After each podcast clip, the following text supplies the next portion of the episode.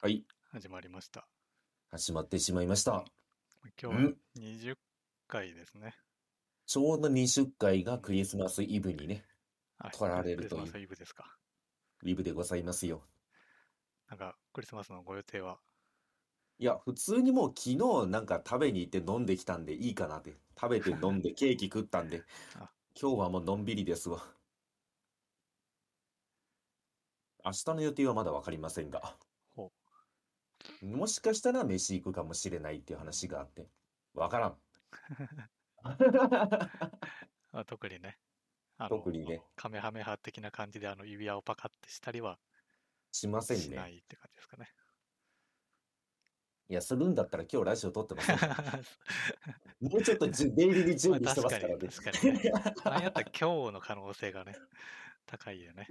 やばいでしょ、だって、このラジオでね、いや明日サプライズするんですよ、とか言って、取っとる場合ちゃうんって話があるのね。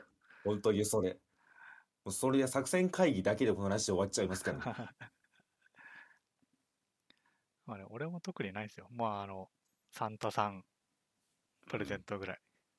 プレゼントでしょ？うん。あ、でもね、うん、あの、来ましたよ、とうとう。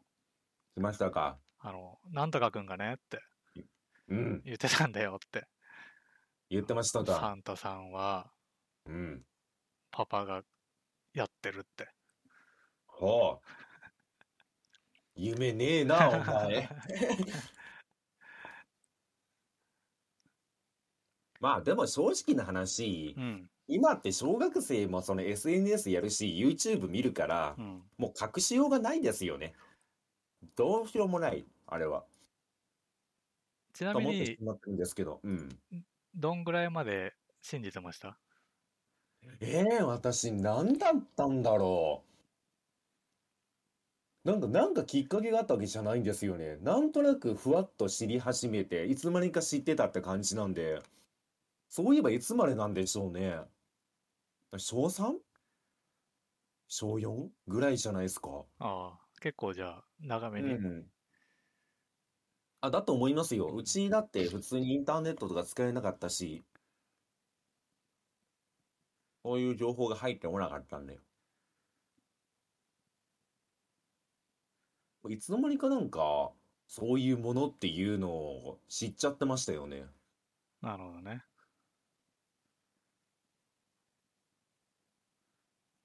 あいいんすよ、それで正直。まあ、俺はね、あの、サンタをね、信じることが許されなかったんですよ。信じることが許されない文化ってあるんですか？まあだから、なんか、簡単に言うとね、うん、初めて来たのがね、うん、まあ、2年生なんですよ。うん、もうその時点でさ、うん、もうやっぱね、うん、同級生の子から、うん、もうお父さんがやってるの見たとかね、話聞くわけじゃないですか。うん、で、まあ、来たっつっても、まあ、何が来たかっつうと、朝起きたら、で、布団畳んだら、ふ布団の下に、ちっちゃい色鉛筆が置いてあったんですよ。ほう。いや、いいじゃないですか。いいじゃないですか。頑張って喜びましたよ。うん。いや、なんかね、誰か言ってましたよ。結局クリスマスってものうは、ん。お大人と子供の？うん。言ってしまったら、なんかその、騙し騙されの、まあ遊びみたいなものだって言って。言ってしまったら子供たちも分かってるけど喜ぶしう、ん。大人たちもそれを見て、まあ、喜ぶというか、なんというか、まあ、ごっこ遊びですよね、言ってしまったら。って言ってる人がいてう、ん。私はね、なるほどと思いました。言ってしまったら、これは24日から25日にかけてやる大人と子供のごっこ遊びだと。なるほどね。でもっ、ていう、そのごっこ感はなかったけどね。うん、まあね、よ一番欲しかったのは幼稚園の時だからね。幼稚園の時に色鉛筆が欲しかったんですか？色鉛筆じゃなくても、いや、いろいろ欲しいじゃない。ミニ四駆だ、うんゲームだ、なんだって。うん。まあ、来なかったからね。いや、あのね、正直な話をするとね、はい結構ね、私もいろんな人に話聞くんですけど、うん。あのね、いつからそういうプレゼントを送り始めたらいいかっていうのは分かんないらしいんですよね。これ分かります？言ってしまったらクリスマスサンタってものをうん。認識してるのかどうかが分かんないんですよね、子供が。ああ、なるほどね。そう、だからそれを認識した時に初めてクリスマスなんで、だから結構ね、みんな困ってるらしいですよ。ああ、実は大人に子供ができてってこと？うん、いつからなんだろうっていう。まあ、幼稚園入ったらじゃない？そうなんですか？そうでだってなんか話するでしょ？子供同士で。まあ、しかも幼稚園で多分クリスマス会しますか。うん。そうかもしれませんね。だから、ちえさんの場合は、うんまだバレてないって言って。いや、ま あ単純に貧乏だったからですね。あまあ、まあ、そうでしょうねそ。うね。まあまあ、そんなね、ことがありましたと。うん。いや、でも、まあ正直、そのミニ四駆とか欲しいってあったじゃないですか。うん。私、直近でね、まあこれいろんな人に話聞いてみたんですけどう、ん。ちょっとここでも話しますわ。うん。私ね、近所の主婦さんにちょっとね、相談されたんですよね。ほもうすぐそのプレゼントを用意しないとダメと。う。うん。で、子供に何が欲しいって一応ね、それとなく聞いたらしいんですよ。うん。でそこまでわかるじゃないですか。うん。じゃあ答えがね、あれだったらしいんですよ。まあ今、フォートナイトをやってるらしくて、うん。フォートナイトに課金したいから、あの、プリペイドカード1500円分欲しいって言ったらしいんですよ、ヨッシーのカード。で、それに対してう、ん。どうしたらいいって言われて、確かに、それは難しいね。いや、あの、コンビニに売ってる1500円のヨッシーのカードが欲しいらしくて、でも、それってなんか嫌だよねっていう話になって。まあね、結局、お金をあげてるようなもんだからね。そうそうそうそう。って話を、まあ、いろんなところにしたらう、ん。まあ、なんかその、あ、わかるわかる。まあ、せっかくなんで言ってしまったらゲーム機とか、例えばうん欲しいおもちゃとか、そういうものをあげたいよねっていう人とう、ん。まあ一部の大人からはね、いや、それでいいじゃんって言って、それで、そういうおもちゃとかゲームがあげたいと思うのは、大人のエゴだよって言われてしまいました。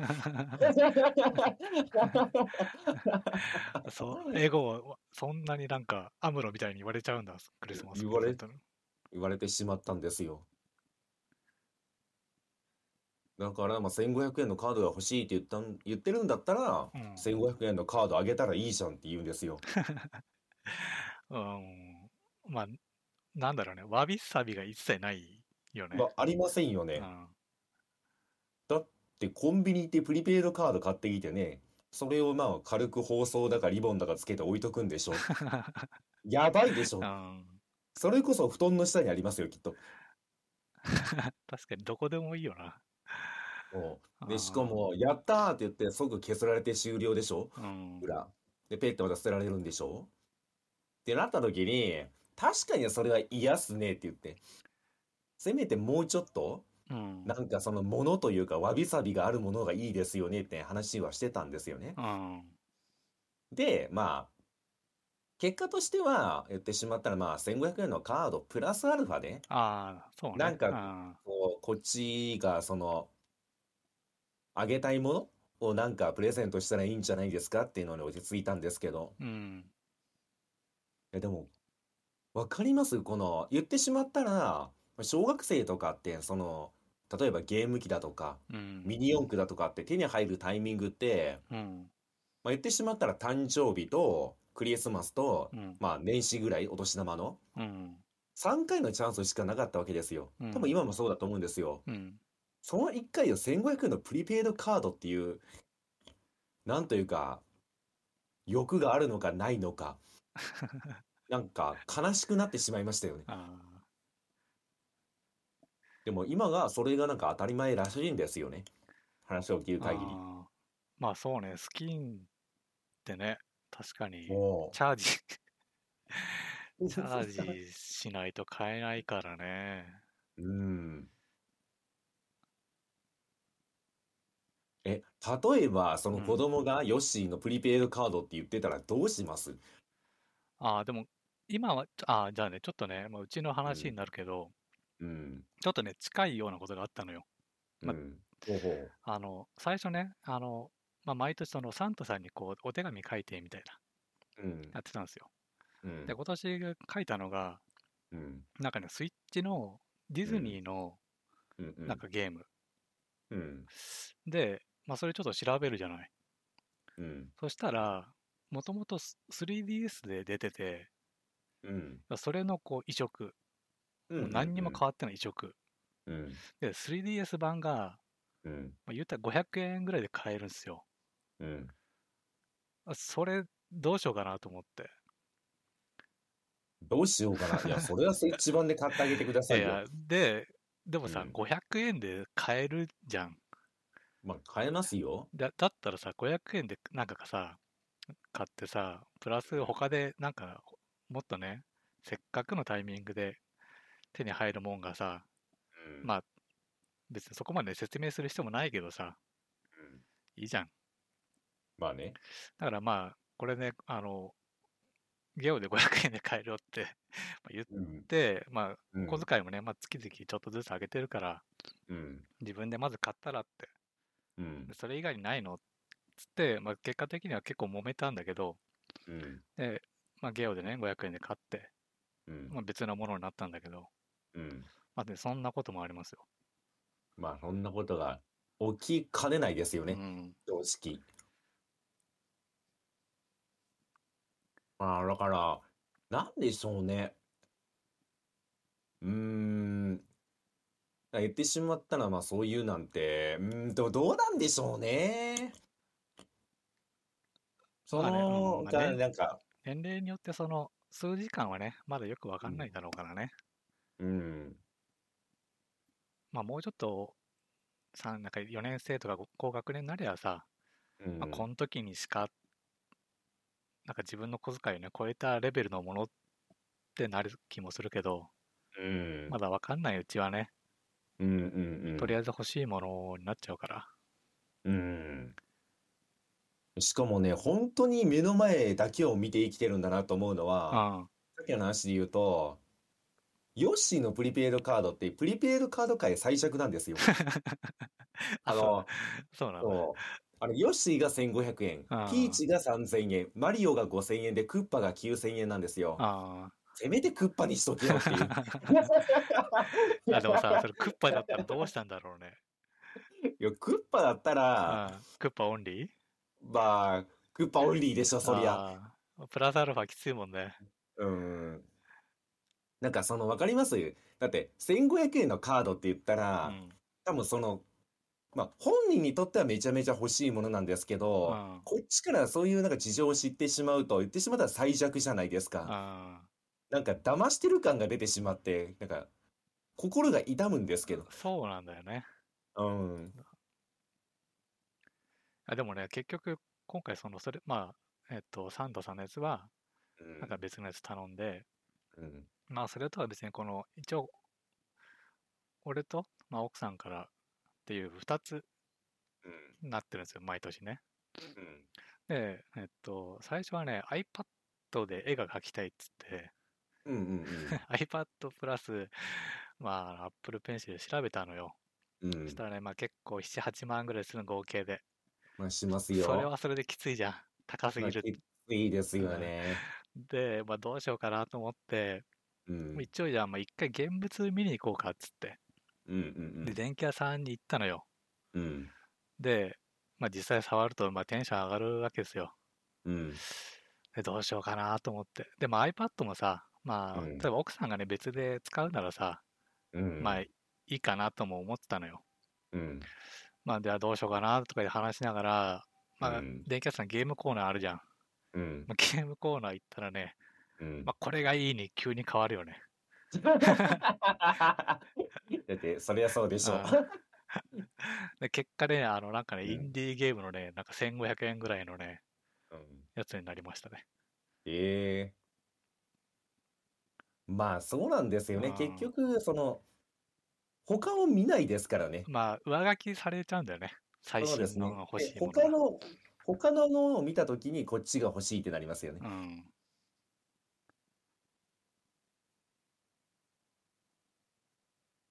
いやだから、なんか、それは正解な気しますよね。なんうか、そう、いん。ろいろ置いてるところに連れて行っうて、そん。の中でいろいろ物色してもらう方が、そうね。本当に、その、なんでしょうね、今、目の前にあるものしか見えてないから、うん。本当にいいのか、それでってなってしまう。そうね。まあだから、親からってなるとそれがやりやすいからいいんだけどね。まあサンタうん。さんってなるとちょっとね、うなんかん。そ そこ、そのね、手順が使いづらいですから。まあ、使いづらいですうね。ん。いや、まあね、まあ仕方ないんですけうど、ん。まあ、正直今、その志保さんも1500円プラス何かって言ってたんで、それが何かにな、何になったのかはまだ聞いてないんですよね。あまあ、そのうち聞いてみましょうかね、結局。何になったんですかってあ。う言って。ん。ちなみに、うん。それが弟で、姉がいて、姉は橋本環奈の写真集が欲しいらしいですわ。あ、お姉ちゃん、お、おお姉ちゃんなが、のに、お姉ちゃんが、その女性の写真集が欲しいんだね。いや、欲しいでしょ。欲しいの？欲しいでしょ。え？え、いや、だって男は男の写真集買わなくない？男は男の写真集買いませんけうど、ん。女の子は女の子の写真集買いますよ。あ、そうなんだ。ええ。え？え？え？え、いや、買いますよ。あ そうなんだ。うん。まあ、ファッション誌の延長線上みたいなもんでしょ。ああ、なるほどね。まあ、言ってしまったら目標というか、まあ、憧れというか、まあ、そういうものだと思いますよ。うーん。で、ここでね、また一つ問題が発生しまして、うん。もちろん人気商品なんで手に入んないんですよ。ああ、そうなんだ。らしくうて、ん。ちゃんと手に入れようと思ったらメルカリらしいんですよね。あ、まあ、確実にね、確実に入手するためにはね。入手するためにメルカリしかないらしくうて、ん。なんか、この裏側って本当にわびさびもクソもねえなと思って、ああ、なんか、みんな頑張ってんだなっていうのがね、見えてしまいました。私もね、まあ去年ぐらい兄が、まあ兄のところが子供できたんですけど、うん。まだ1歳とかに、確かに1歳かな ?1 歳なんで、まあ正直今年はまだいいやろっていうので。ああ、まあ、お年玉だけちょっとね、ああうん、げておけばいいですよ。うん。まあ、将来、だからまあ言ったらもうね、4、5年もしたらそういう悩みが出てくるかもしれませんわ。うん。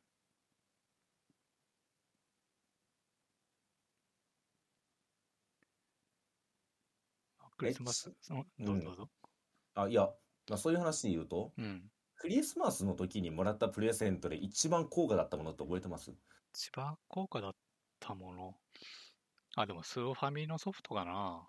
ああ。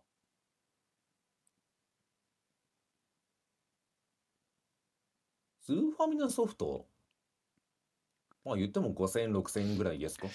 いや、ああ、まあ、ちょっと細かいの覚えてないけど、スーファミのソフトってね、結構高いんだよ。9000円とか、あ、マなんやったら1ジですか？万3000円とか。ああ。まあそれはクリスマスに欲しいですね。うん。ああ、うん、なんか多分ね、そう、その時の感覚がまだあるから、今の子たちのこの感覚に馴染めてないのかなと思ってしまいましたわ。ほう、ど、どういう？だから私とかはあれなんですよね、プレイステーション2とかもらってたんですよ、本体？本体。ああ、いいですね。でしょ？なんか、やっぱりそういうのはもらってて、言ってしまったら1年に、マジでその1回2回しかないチャンスでいいものをもらおうっていう欲があったんですよね。うん。そういう感覚ではないんだなと思って。ああ、まあ、はスイッチとかも、うん基本に持ってるというか、どっかのタイミングで親が買ってくんだろうね。うんうんうんうん。あ、そっか、うそれでん。か。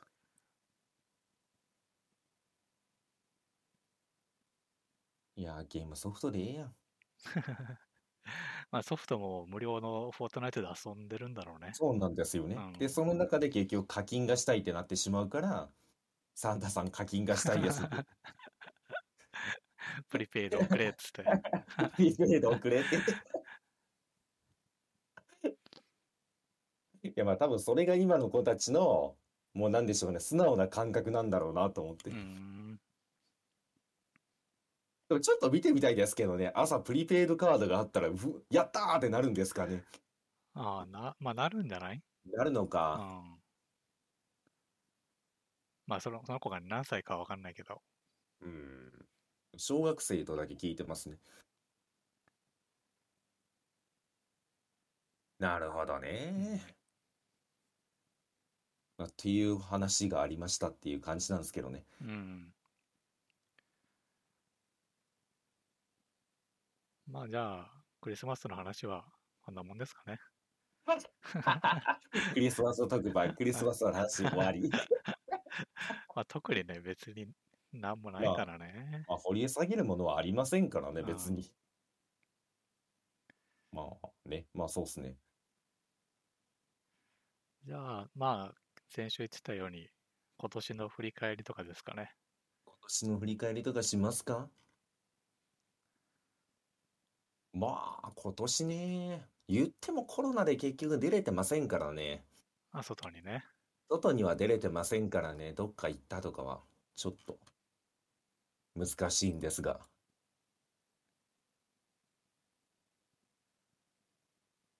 今年の振り返りしていきますか、じゃあ。うん。ちょっともマジで今年何やってたの？って話になってしまうんだけど。これはね、明確に1個あるんですよ。ほう、まあ、そっちからでいいかな。聞きながら私も考えよ今年1年はね、う。うん。あの、大人になって最長ですね。最長とは？運動をね、あ一年間やーやりましたねそういえばそうですね。まあね、去年の年末年始にね、ちょっと体壊して、うんうんうん。まあ、運動しなさいっていうことで、まあ、ちょっとずつね、ウォーキング始めて、うん。最初はね、やっぱす30分とか仕事終わってやってるのもね、ちょっとめんどくさかったんだけど、うん。まあ、結果夏前とかはね、うん。なんかね、13キロとか4キロとかうん。歩いてて、おで、まあね、ちょっとね、さすがにそれはやりすぎやなと。確かに、まあ、アスリートですからね、そこまで行ってしまうと。まあ、距離はね、まあ、正直ウォーキングだからうん大丈夫なんだけど、どっちか時間がね、その、そんぐらい歩くのに2時間半とか3時間ぐらいかかるから、うん。まあ、それ終わってさ、もうく仮に9時からやったらもう12時になっちゃうじゃん。まあ、なっちゃいますね。そうそう。何にもできない。それやりすぎだなと思って、そこからまあちょっと減らして、うんまあ、1時間半から2時間ぐらいに終わる、まあ、うんうんうん9.5ぐらいかな、うん。をね、ずっとやってましたね。でうん。で、うん夏はね、それプラスあのリフティング1時間とね、うん、やってましたね。縄跳び1000回からうん1500回ぐらいをね、うん。やったり。アスリートじゃないですか、ただの。ただもう夏が終わるとねどんだけ運動し、てるんですか？うん夏が終わると、もうテンション下がるから、また、またウォーキングだけにして。でね、けその後ね、結局寒くなって汗がやっぱね、出にくくなるとね、うん。まあ、結果、そのウォーキングしてても、ちょっとやっぱ体調が悪くなって、うん。やっぱね、汗をかかんとダメなんだなと思って、結果今はね、あの、あーうん半分ジョギングになってますね。マジですか？う。ん、もうびちょびちょになります。ああ、でもそっちの方が多分いいですよね。どうせ運動するんだったら。そう。ってのをね、まあ、一どんぐらい2月の頭とかぐらいかな、うん。ずっとやってて、うん。で、結果、あの、15キロぐらい痩せました。15キロ痩せたんですか うんやば1年で？1年で。?1 年で15キロ落ちるってどんな変化してるんですか？えー落ちるんですね。やっぱりそんだけやってたら。ああ。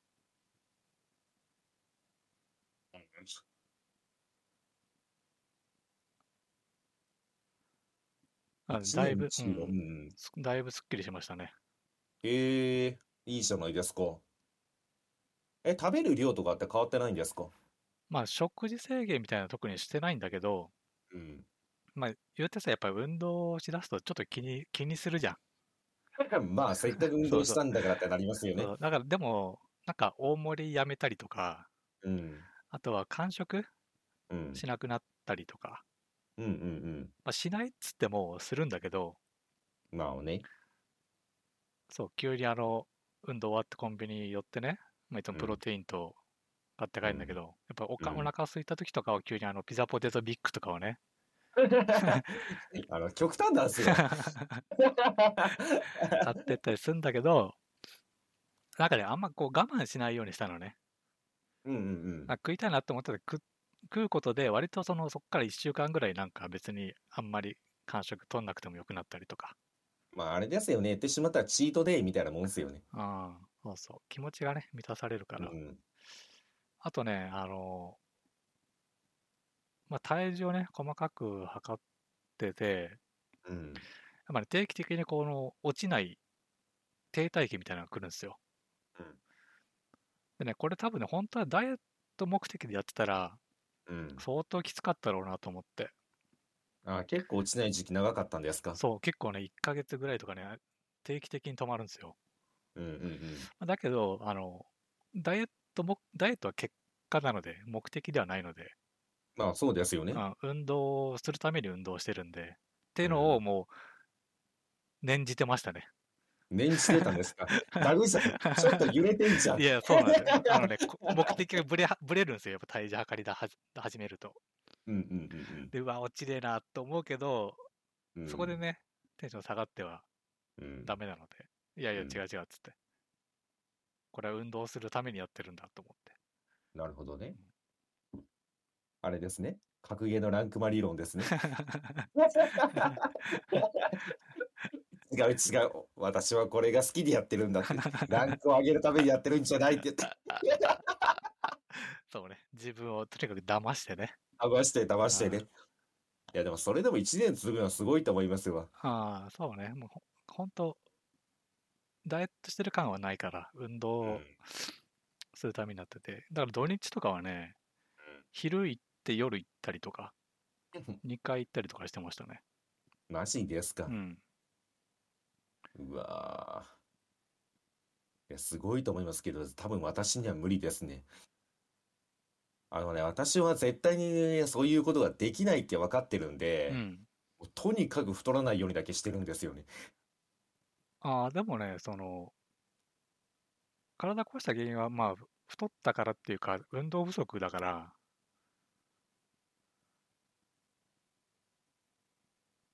また、痩せてても運動不足だと、年でね、体はおかしくなりますよ。おかしくなってしまいますか。うん。おかしくならないでほしいな。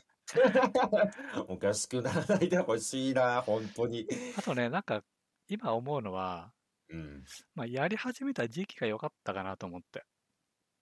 あ、この、なんでしょう。い出社しないタイミングというか。まあ、そ続けられたのはそう、家にこもってるもちろんそれはあるんだけど、その、ちょうどね、2月とかに始めたからさ、うん。まあ寒いじゃん。まあ、寒いですね。そうそう。で、ちょうど暖かくなってくる頃に慣れてくるから、うんうんで、その慣れた状態でずっとその夏ね、楽しい時間が続くから、で、こうあー夏に始めるとさ、まあなんか、慣れたな、もう習慣になってきたなって思うタイミングで寒くなってくるとさ、ちょっとね、やらなくなるじゃん。かもしれませんね、それうんは。それがね、まあ、早い段階で始めてたから、うんもうなんか習慣化した後になったからね、秋が来たのが。うんうんうんなんかね、その、冬に始めたってのは良かったのかもね。ああ、なるほどね。え、結局、あの、なんか、アプリ使っててデータ取ってるって言ってましたけど、うん。何キロぐらいになったんですか、最終的には？あ、あれね、あの、なんだっけな。あの、計測アプリ使ってんだけどうん、あれね、無料会員だと、2ヶ月前が見れなくなるんですよ。マジですか。うん。ただね、まあ月で見ると、うん。300キロぐらい。もう土日昼にと夜2回行ってるから、どこ向かってんすか、300キロ歩いて。まあ、そんぐらいかな。300超え、まあそうね、あそんだけやってもまあ300ぐらいって感じかな。いや、300ぐらいっていうか、まあ、十分すぎるでしょ。まあね、あと雨の日がね、いけないですから。まあその辺は、足し引きあって300って感じかな。まあそれがねそう、うん運動がね、うん大人になって一番続いたね。ええなんやかんやこうジム行ったりとかあったけど、うん。結局忙しくなるとい行かなくなってね、もう言って3ヶ月とか、うん。なんか大体そんぐらいの周期で辞めちゃうことが多かったんですけど、うんうんうん。まあ、まるっとね、1年続けられて、まあ来年もね、なんとか続けていきたいなって感じですかね。ほし うん、続けてほしいですね。なんか応援しておきますね。応援するだけ。そう。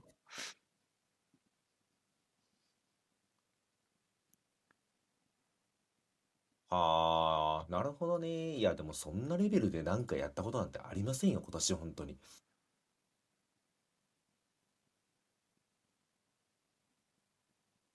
今年ね。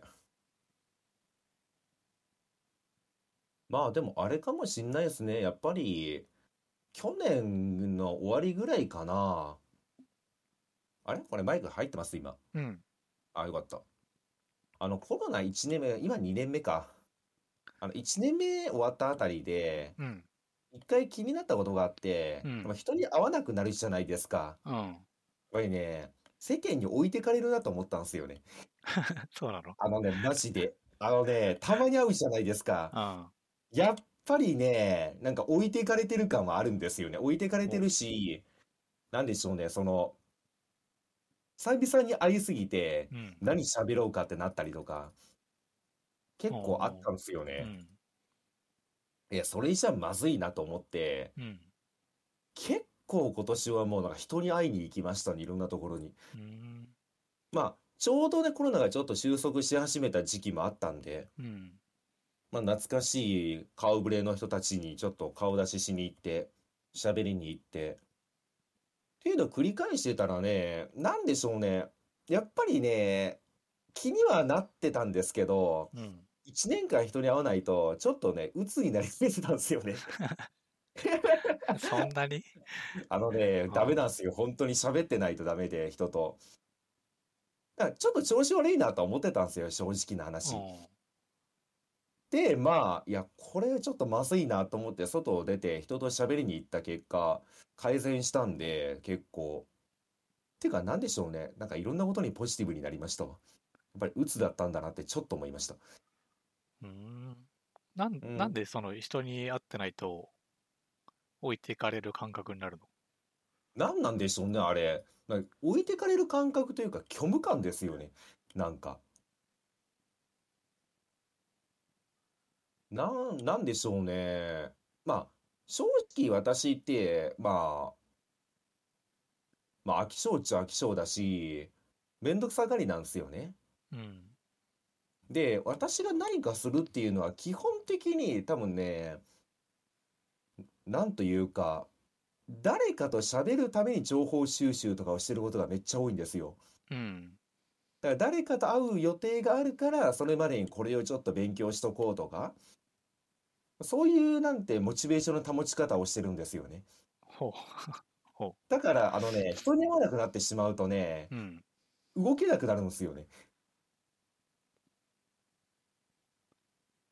な、なんでしょうね。その方針、方向性が分かんなくなるっていうか、いや何をしたらいいかね、もう自その話分でも分かんなのくなっちゃうんだよ。話の方向性がよくわかんない。俺からしたらね。いや、だからね、なんというか、去年1年は、まあ、あの、これ難しいな。どうまとめようかめっちゃ難しいな。まあ今年はでもね、本当になんか、知り合いめっちゃ増えたなと思いますわ。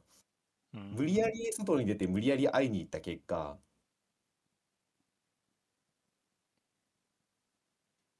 うん、だから今年なんか、なんでしょうね、成果と言ったらなんか申し訳ないんですけど、うん。うん、なんかそういう今年1年頑張ったことって言ったら、多少無理してでも人に会いに行ったことですかね。なんか謎の焦りから。その焦りかいや俺ら。はその感覚マジわからんだ。マジですか？あなんかね、うん、ダメなんですよ、一人でいると。しんどくなるんですよね。まあ、あと何やってても楽しくないっていうのはあるんですけど。あ、そうなんだ。うん。マジで楽しくない。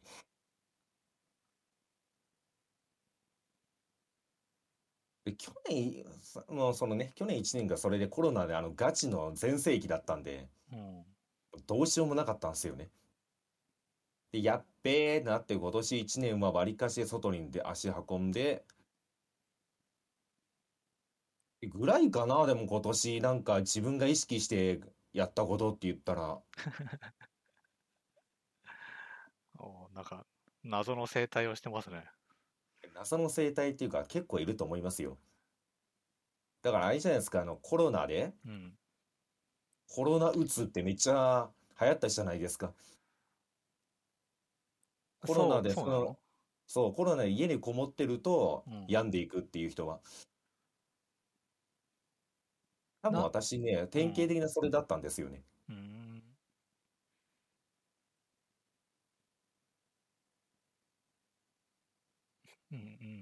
いやいや、よ俺はね、よ俺にはよくわからんけど。だからあれじゃないですか、コロナ始まってから、うん。まあ自殺とかめっちゃ増えたじゃないですか。あ、そうなの？それって、うん、めちゃめちゃ、あの、めっちゃびっくりするように増えましたよ。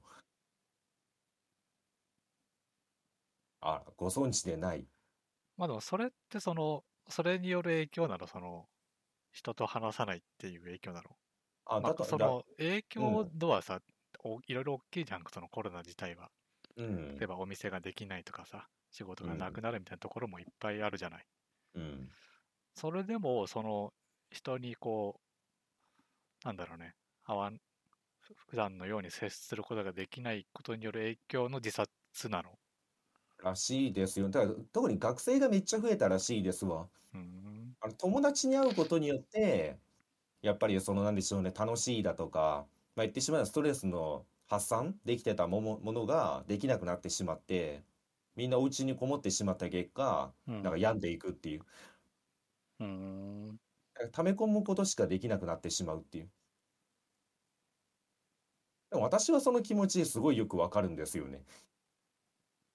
あ、そうなんだ。うん。そうそうそう。家、だからあの、な、あれなんだっけ？普通に、あ、家から出れなくなった結果、うん。結構みんなしんどいしんどいって言ってた、あの時期なんて言うんだっけ？忘れてしまったな。な、なんだ？あ、いやあ、自粛疲れあ、え自粛疲れっていうのがあっうん、家にこもってると疲れるんですよね。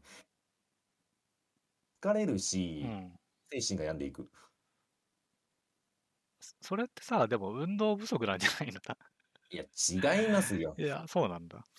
それが絶ね、まあ、俺には対違うと思いま1ミリも。わからんから、うん。なん、なんか、その、そう、なんだろうね、自分で感じるところはね、なんかもうちょっと言葉にしてほしい感じはありますが、でもね、俺はね、全くないんだよね。まあ、運動してるのもあるし、うん、なんとも思わないんだよな。でも結構いると思いますよ。やっぱり人に会わないとダメになる人って。私もそうですし。いや、まあ、いるかどうかは、まあ、いるんだろうけど、うん。じゃあそれなんでって思うんだよね。楽しくないからでしょうね。ん？楽しくないからでしょうね。一人でいるのが。あ、そうなんだ。うん。いや、やっぱり楽しくないですよ。言うじゃん？楽しさ2倍って言って。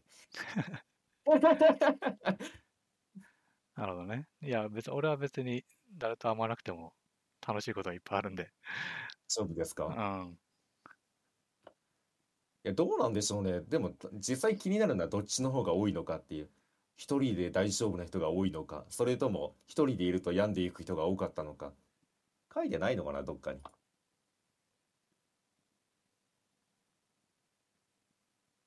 あれ、自粛疲れとかって聞いたことありません？いや、まあ、あるけど、うん。別になんか、なんだろうね、別に人に合う合わないだけじゃないんじゃないかなと思うけどね。その家にいるっていうことだけに限って言うとさ、うん。まあその思いつくのは運動不足じゃない？あ、じゃあ全く感覚が違いますわ。あの、本当に、私とかがそうなんですけど、あの、人に会わないとダメになるんで。いでも運動してないでしょ？や、運動してましたよ、私、一時期。でも、運動も一人で結局やってて楽しくないんで。いや、この感覚、うーん。だから、なんでしょうね。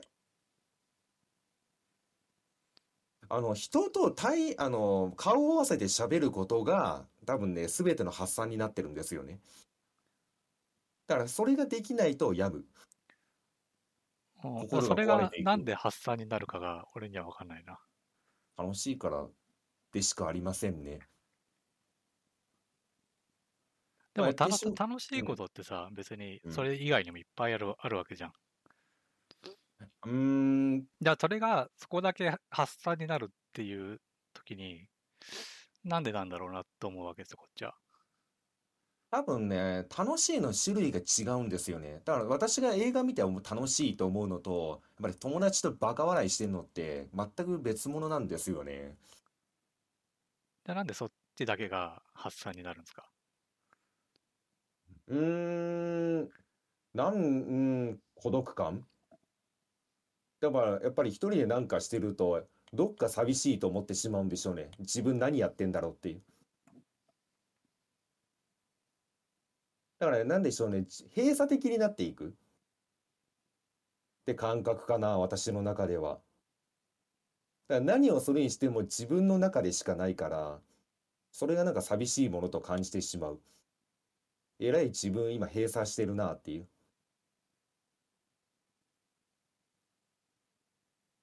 あー、でもこれ、うーん。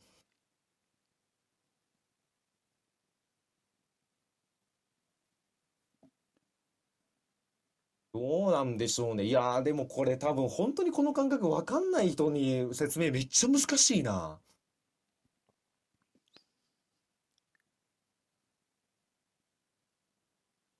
うーん。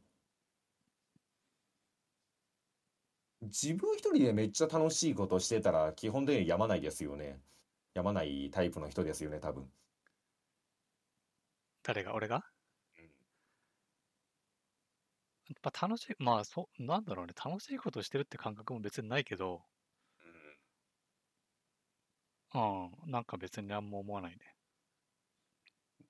で、確かん。にその、えっとね、運動、俺は運動してないと体がおかしくなるなって感覚はあった。特にあの去年、あの、14はやってたじゃないですか。14やってましたね。あの時は仕事終わって14ややるのループでしかなかったから、うん。あれはね、いろんなところがおおかしくなりました。ああ。実際その後夏に、まあ、14やんなくなって、夏はね、めっちゃ運動してたんですよ。うん。あれはね、もうとにかく気持ちのいい日々でしたね。ああ。その時メンタルに来ました？メンタル、メンタル、あの、体の別に不調は出ないんですよ。あの、やっぱり死んでしまうぐらいメンタルに来るんで、一人でいると。メンあなメンタルに来るか。メン、うん。どっちかっていうと、あの、体の不調とかじゃないんですよね。もう心が折れるんですよね。なんか全部がネガティブ思考になったりとか、ダメあな、ーななるほどね。いや、そその、そこで、メンなんか、メンタルに来るとかは、け感じたことがないな。まあ、たえっとね、まあえっと、どっちかっていうと、肩こりとかが出て、なんかしんどいな、そのネガ、ネガティブにまなるなるまでいかないんですけど、その、やる気がどんどん下がったりとか、うん体の不調から来ることはあるけど、うん。なんかそういう、それ以外では特に基本ないかな。ああ、まあ仕事が忙しいとかね、もちろんありますけど、うんうんうん。その、まあ仕事以外、仕事を除いたところで、うん、何かめ、その、メン、メンタルがどうこうって思う瞬間がないな。ありませんうん。か。まあ、あるとすれば、そう、肩こり、首こり。いやいやいやいやいや。違で、うのよ。そでそれは。結果、運動すれば解消されて、ああ、汗かいて気持ちいい。お腹すいた。じゃあ違うわ。じゃあ伝わらなくて当たり前だわ。なるほどね。いや、俺、そ、そ、まあ、なるほどね。違う違う違う。もっとメンタルの方、もっと心の方。なるほど。俺そ、そんなに、その日常、まあ、そのね、プレッシャーかかるようなことがあれば、当然メンタルってうんこう、いろいろ左右するわけじゃないですか。うん。それ以外のことで、メンタルが動くことって、ないですね、私は。ないですうか。ん。あ、じゃあ、多分この話はね、終わってしまいますわ。あ、な、なんだ、だから言語化できないんじゃん、こっち。無理じゃん。だって、それをおじいさんみたいな感じで、その理論立てで説明しろって無理だもん。心の話だもん。肩こりが来てとか、そういう段階の話じゃないから。ああ、なるほどね。いやいや、でもそれはあなたがね、言語化すべきですよ。そう感じてるんだったら。だってわかんないでしょ、言、なんか、えうんこまあ、うんその、感覚の、こう思ったみたいなことでしか言ってないから、そこがうまく言語化されないと、こっちはわかんないですね。だって、そっちはあれじゃないですか。肩が痛え、わかるじゃないですか、これは万人が。うん。心がへこむ感覚ってわかります？その、その、どういう状況で？だから、その、ずっと家に一人でいる状況で。それは、いや、それはね、わかんないです。なん、じゃあなんでへこむんですか、そこで。なんでへこむ？いや、それはだってもう楽しくないからでしかないですも楽しくないと、へこむんですか？ん。へこみますね。だって虚無じゃないですか。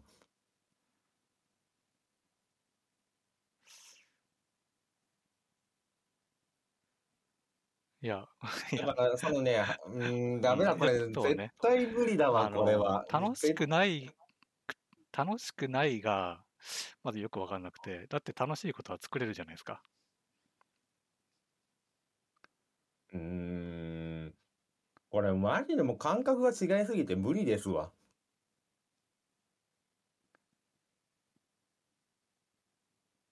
で心がへこ、なんかその、なんでしょうね、落ち込むって感覚わかります？落ち込む、うん、まあ、わかるはわかるけど、死にたくなったことってあります？死にたいほど落ち込んだことってあります？死にたいほど落ち込んだことはないですね。でしょ？うん。うーん、難しいな、じゃあ。だって私はおじいさんの肩の痛み、肩の首の痛みはわかるもん。だからなんとなく、なんか、わかるけど、うーん、だ、うん、難しいな。だって心がなんでうつ病になるんですかっていうのを言語ができたら私、メンタルケアできるもん。これはなんかもう、精神科医じゃないとわからないんですが。そう、いや、そうはね、あんま思わないんだけどね。だって自分の、まあ、そのこ、感じたことに対して、まあ、どんだけこう、いや、まあ、あれか、これはいいや。あの、どっちかというと、こう、自分のね、俺の、なんていうのかな、こう、普段の考えることとして、こう、かなぜ感じたときに、なぜ、どうして感じるんだろうってちょっと思う癖があるから、うんうんうんまあ、それはね、こう、そういうのがね、こう、日常的にこうも、まあ、仕事柄っていうのもあるけど、そういう癖があるタイプ なので、まあ、そうじゃない人は別に、そこまでね、ほ掘り下げないですから、うんまあまあ、そこを言語化しろっつってもあれかもしれないですね。まあね。うん。まあ基本的には友達がいないと私は死んでしまうということで。そうなんだ。うん。一人でいるとマジでダメですね、本当に。なんか知らんけど凹んでいくんで。うーん。なんか追い詰められていくんで。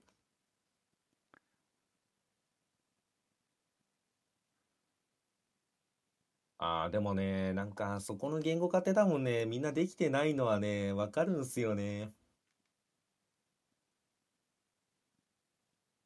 だって普通に言ってしまったニュースとかツイッターとかでも論争になってましたもん。コロナ疲れとか自粛疲れでもうしんどいしんどいってみんな言うけど、俺わかんねえわってやついっぱいいましたもん。で、なんか結構ね、荒れてましたもん。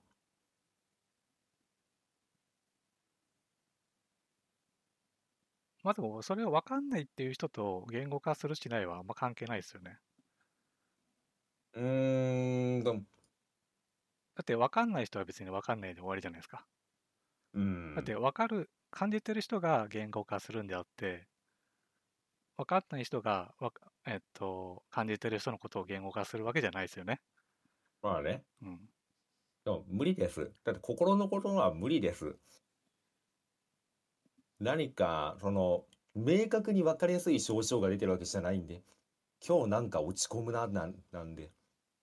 しかもそれに原因が、うーん、それが明確な理由が分かんないし、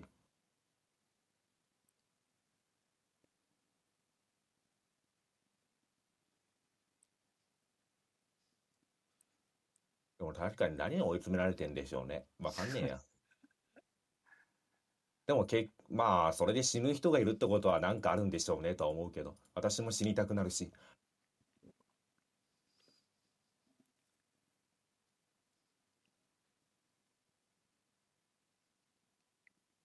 まあ、だから、あれですね、千恵さんはなんか、その体に異変が出て、うん。1年運動したのと、まあ一緒ですね。私も心に異変が出始めたんで、1年間はわりかし外行ってましたね。もういろんな人のとこ。それが継続した結果、わりかし無駄に知り合いが増えたって感じ。うん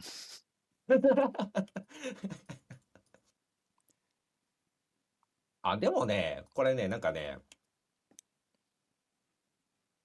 いい、なんでしょうね、その、評価評価違うな。影響も出てて、うん。なんか久々に先輩とか会った時に、うん。なんか明るくなったって言われましたわ。どういうこと？いや、私ねう、ん。いや、私ね、基本暗いんで。基本ね。あー、うん、これ話長くなるからやめよう、やっぱり。これ一から説明しないとダメになっちゃうからやめとこう。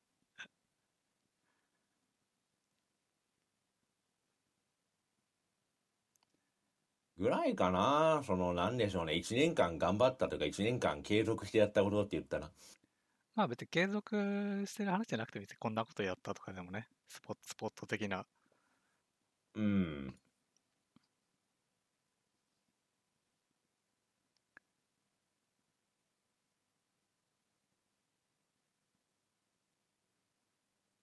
夫的な話になったらな、もうなんか、仕事の話になってしまうから 出しにくいな。いや、仕事以外でね。仕事以外でしょ。まあそれ言ったらね、俺、もう覚えてないと思うんですけど、うん。今年ね、あの小説書く時期がありまして、書いてましたね。そう、結構ね、まあ言うて2000字とか3000字ぐらいだけど、20うん。個弱ぐらい書いたのかなうん。急にね。急にね、うん。書いてましたね、急に。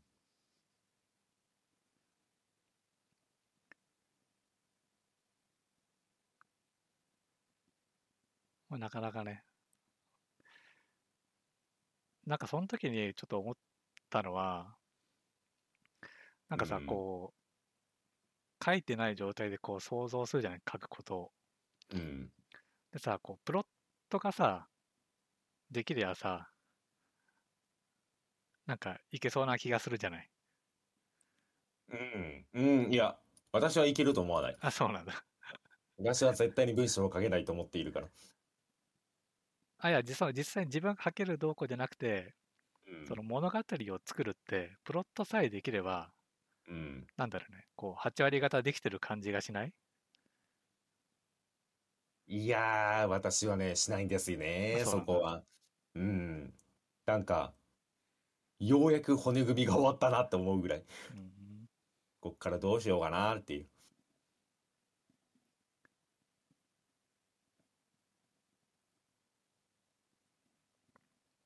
うん。え、実際の問題、実際のところは8割方終わってるんですか？いや、全然、書いてみたうん。書いて結果はまあ1割ぐらい。でしょうね。うん。でしょうね。そう、だからで、プロットもね、そう、じゃあ、ちゃんとしたプロットをかどんどんどんどん作っていくと結局文章になっちゃうというかね、うん。それはそれでじゃあプロットなのかっていうと怪しい気もするし、まああとね、実際にこう書き始めると、うん。またね、全然こう膨らんでくるというかね。うんああ、でもあれですね、ちいさんが書いてた時期あったじゃないですか。うん、あの時期ね、私もちょっとなんか書いてみるかと思って考えた時期があったんですよね。うん、はい、実際なんか書いて消して繰り返して終わっちゃったんですけど、うん、でもね、その経験してからね、あの本読むじゃないですか、時々。うん。本読む時にね、なんかまた見方が変わりましたわ。ほなんか、今まではその、あ、これ面白いなぐらいで読んでたんですよね。う。うん、ただなんか勉強になってきて、あ、こういう書き方あるんだとか、なんかね、本読むのが楽しくなりましたわ。やっぱり自分で書こうとした後だと。うん、ああ、こういうことねっていうのが、あ、この発想なかったわっていうのがなんかね、明確にわかるようになりましたわ。うん、で、ここでうん、人間って悲しいんですけど、うん、いい小説読むじゃないですか。うん、なるほど。こういう文章とストーリーのその流れうん、とか、こういう、こういうところでこういうつなぎ方をしたらいいんだなって分かるし、分かった気になるんですよね。うん、書ける気になってくるんですよ。うん。書けないんですよ。っていうのをね、なんか今年ね、何回か繰り返した気しますわ。うん。でも実際俺書く前に、えっとね、何個かの小説をこう、プロット化したりとか、うん。結構ね、研究はしましたね。あ、マジですか。うん。そうそう。で、だからっつって、じゃあ、スパッと書けたかっつそんなことなくて、うん。け、うん。ただね、なんか、やっぱ書いてみるとね、なんだろうね。なんつったらいいのかな。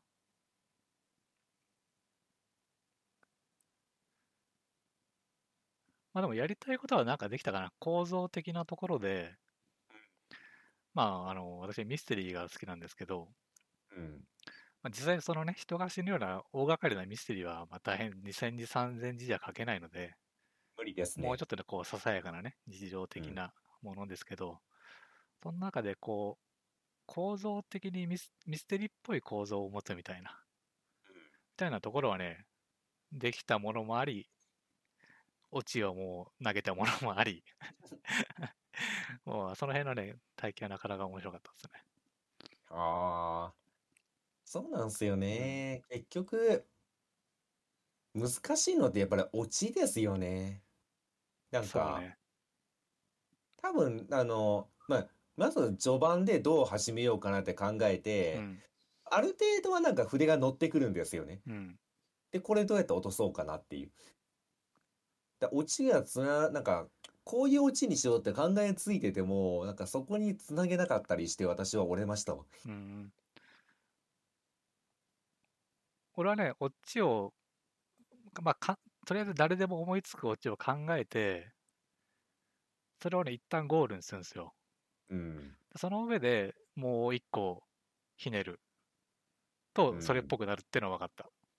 おう。だから、その、そこのさ、すんごいオチを考えてやろう、考えてやろうって思うと出てこないんですよ。うん。でも、とりあえず誰でも思いつく話の流れを一回作って、その先を作ると、なんだろうね、こう二段落ちじゃないけど、うんうんうん。なんかね、それっぽくはなりましたね。ええまあ、いきなりそんなね、とんでもないオチは出てきませんから。まあ、そんなん。出てくるんだったらね、作家になれますよ。そうそうそう。まあ、それをね、もう振りにして、オチを作るというかね。うん。いや、私の悲しいのは、うん。落ち交渉って決まってるんですよ、自分の中で。うん。そこにつなげられないんですよね。い 悲しいことに。でもね、う橋はん。ね、橋がかからないんですよ、そこそれはね。あるあるある。あの、ざっくり本当にプロット作るんだけど、なんかここってこう どうやってつなげようかなみたいなのやっぱありますね。変わったりするし。で、なんか途中でめんどくさくなってしまう。もう、あ、もうこれ無理だわって言ってこれは無理だって言って。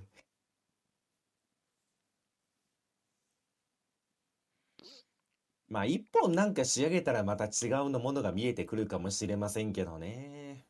そうね。まあ短くていいからう作るん。かな。まあね。うん。完成させて、まあうん。公開する。ここまでだね。まあね。うん。いや、いいんすよ。でも、本読むのが楽しくなったんで。で、やっぱり、その、ま、めっちゃ当たり前のこと言いますよ。うん。売れてる作家ってすげえんだなと思いました。当たり前なんですけど、天才、本当にまあ言ってしまったら天才なんだなと思いましたわ。こんな文章は書けんと思って。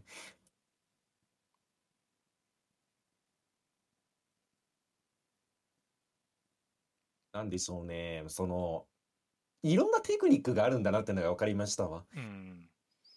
やっぱり知らないだけで。で、今までなんとなくで読んでたけど、ここのテクニックすごいなっていうのも結構あって。そうね。あの、いわゆる字の文っていうのかな？うん。なんか、情景描写みたいな。うんうんうじゃあ、ん。それいつ挟むみたいなことも思うしね。そうね。うん。でもなんか実際書いてみると、なんかこうリズム的に、ああ、ここあった方がいいなみたいなのもね、うんうんう出てきたん。りするし。いや、最近私がね、読んで、東野圭吾さんのを読んでて、うん。あ、こういうことをすんのかと思ったシーンがあって、まあ、刑事物なんですよね。うん。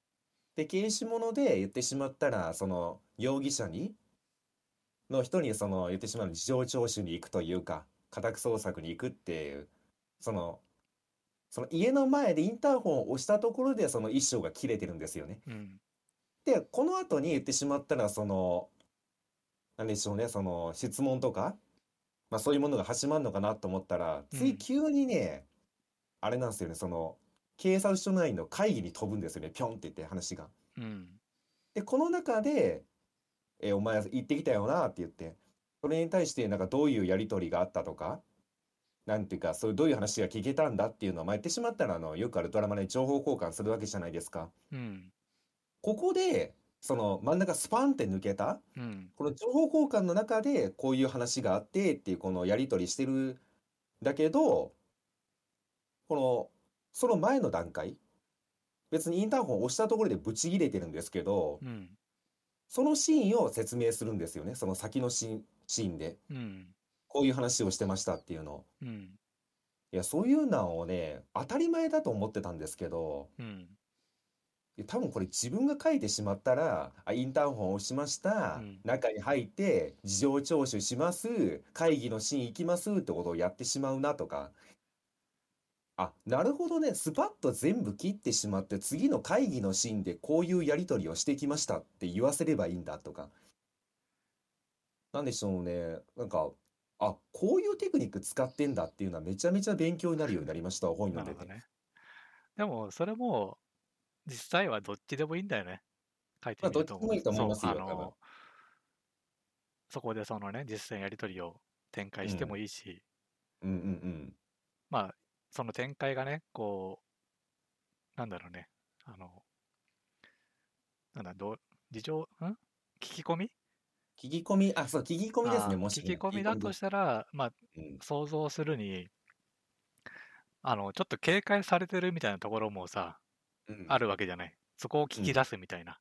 うん。まあ、そのくだりがだるかったらカットして、なんかそういう形にしたいみたいなのもね、わかるうんうし。ん。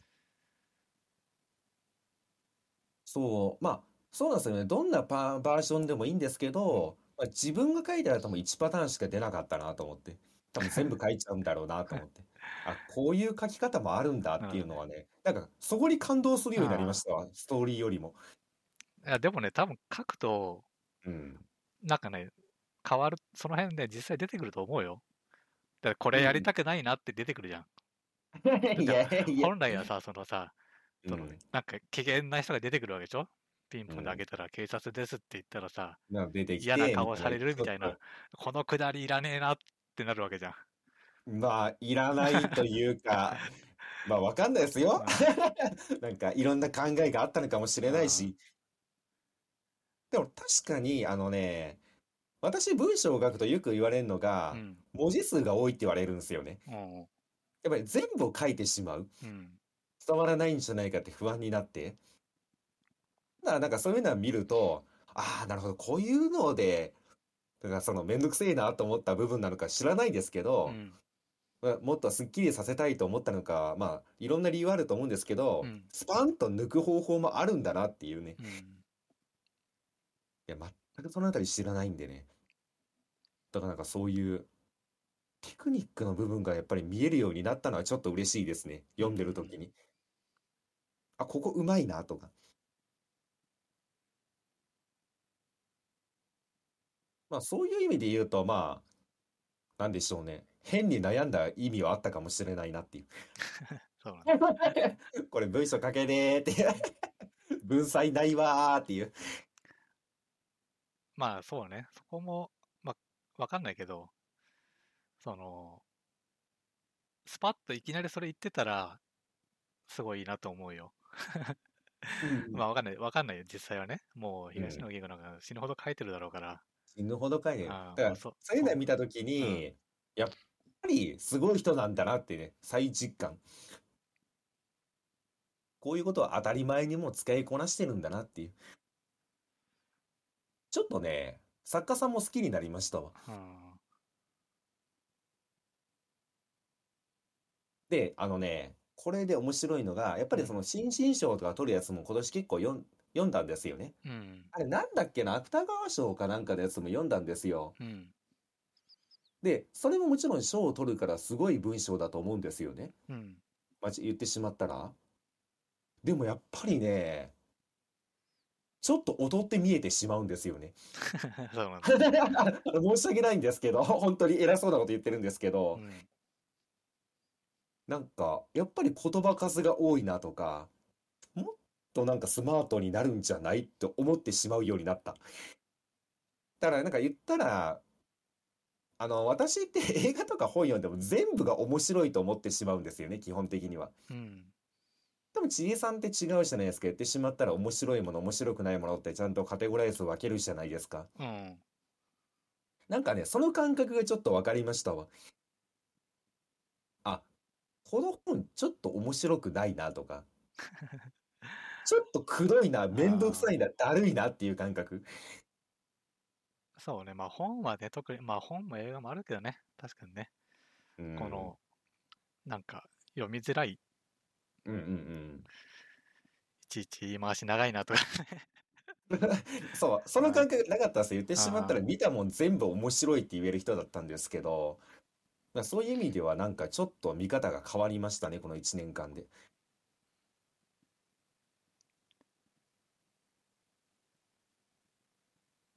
うん、なんかちょっとクリエイターの気持ちが分かってきたって感じ。なんかこれ、おいおいおいっていう。まあそれでもまだやっぱり周りが面白くないって言ってるとか、まあそういうものでもね、バカ舌みたいなもんなんで私は。何でも美味しいって言っちゃうんで。まあでもこの感覚がちょっとね、まあ言ってしまったら来年、再来年以降、うん。続けていったらどうなるんだろうって楽しみはありますよね。そうね。うん、まあちゃんといいもの悪いものが分かるようになるのか。それとまあもそれを分かった上で開き直れるのかみたいな。まあ、す多分、うん。本当にいい悪いって、もう多分ね、どうでもよくなると思うんだよね。だって自分が、がそう感じたらもうそれでいいじゃん。うんまあそうなんですよねその。世間がどう言おうが。うん。だって俺は面白くなかったんだもんでいいじゃん。うんまあ、確かにその読み解けなかったものもあるかもしれないけど、うん。読み解けなかったんだからしょうがないじゃんじゃん。だからそれはもう、それはさ、ね、しょうがないじゃん、もでもその読み解けなかったのはねしょうがないじゃんっていう水準を上げたい、ちょっと。う。うん、そうな今、あまりにも下の水準で 全部面白いなんで。そういう意味ではちょっとね、もうちょっと本読みたいなと思ってしまいました。うんでも、あー、機会あれば書こうかな、また。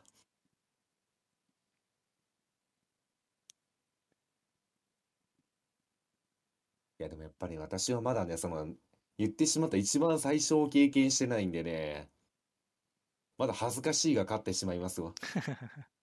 どうしてもね。一回やってしまえばもうなんか、どうでもよくなるんでしょうけど。ああ。いや、でもね、俺も1個目はね、すげえ時間かかったね、ほんと。なんかこう、決まんないなって感じで、パシッと。うーん。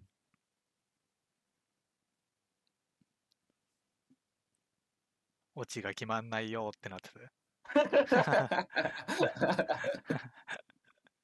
なってたけど、まあ、うんいいいやと、その、とりあえず思いつくオチをまず一旦書いて、うん、その続きをひねれば、ね、それっぽくなったから、うん、うんもうこんなもんかなって感じで。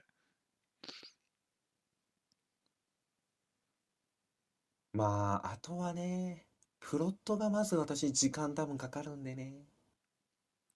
そこをね、時間かけてもいいから、一本作るか。そうね、まあ作ってみるといいですよ。意外と楽しいし。まあ、あとはね。楽しいし、うん、あのね、まあ自由なんですよ、言うたら。うん、うん、うんあの、別にひねってなくてもうん、いいし、うん、まあ絵描くのと一緒で、別に、まあ、極論面白くなくてもいいわけですよ。だって、まあね、自由ですから、うん、あなたが書く小説は。うん。でも、言ってしまったら私、エンタメ系の人間じゃん？うん。面白いものを書きたいやん？面白がってほしいやんって。わかります？この葛藤。どうせ書くんだったら面白いものを書きたいっていうね、なんか無駄にハードル上げてしまってるんですよね、自分で。まあ、そこをね、一回く全部ね、まあ、さらにリセットをかけて、やんないことにはちょっとね、多分、詰まりますわ、これは一生。そうね。まあ、その面白さもさ、いろんな型があるから、うん。なんかこう自分の表現したい型みたいなのがね、うんうんうん。あればそれをね、やってみるのがいいんじゃないでしょうか。うむ。まあそういう意味で言うと今年は本読んだかな、結構。あ、本読む、読んできて、うん。あの本読むための集中力とスタミナはつきましたよ。途中で折れることがなくなったんで、どんな、なんか長編でも。前まで折れてたんでね、無理だこれって言って。集中力は上がった気はしますね、なんか。あ、そうなんなんか俺その、おなんだろうね。折れる、俺もね、折れる時あるのよ。うん。でもそれってつまんない時なんだよね。うん。だからさ、その、果たしてそれは集中力がついたのか、面白い本を手に取れたのか、ああ、いや、なんか集中力な気しますね。なんだろうな。まあ、読みやすい本、読みにくい本ありますからね。うん、まあ、それはそう。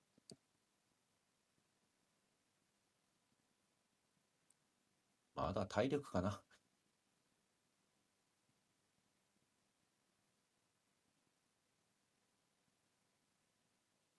確かに。また読みにくい本を探してみようかな。あえて読めるか。うんいや、あるわ。読みにくい本、うちまだあるわ、読んでないの。あのね、小野冬美さんが書いてるう、ん。え、なんだっけ、あれ、四季屍の鬼って書いて、書いて、四季っていう本をうん面白いって言われて買ったんですよね。うん。30ページで折れましたね。早っ。ああ、無理だこれって言って。ああ、無理だって言って。30ページは早いっすね。あのね、いろんな理由あるんですよ。言ってしまったら。まあ、ちょっと堅苦しい文章なんですよね。うん。で、しかも長編なんですよ。うん。で、しかもね、あのね、もう最初から雰囲気が暗いんですよ。うん。もうそれがね、もう3段階積み重なって、ああ、無理だこれってなって。集中力が持たんって言って。なんかね、あの、これはもうガチの集中力なんですけどう、ん。あのね、入り込めないんですよね。うん。あの、読んでるじゃないですか。うん。心のどっかにね、読むのやめようって言ってる自分がいるんですよ。やめよやめよもうやめないって言って。あれ読んでみるか。すぐそこに掘ってあるんで。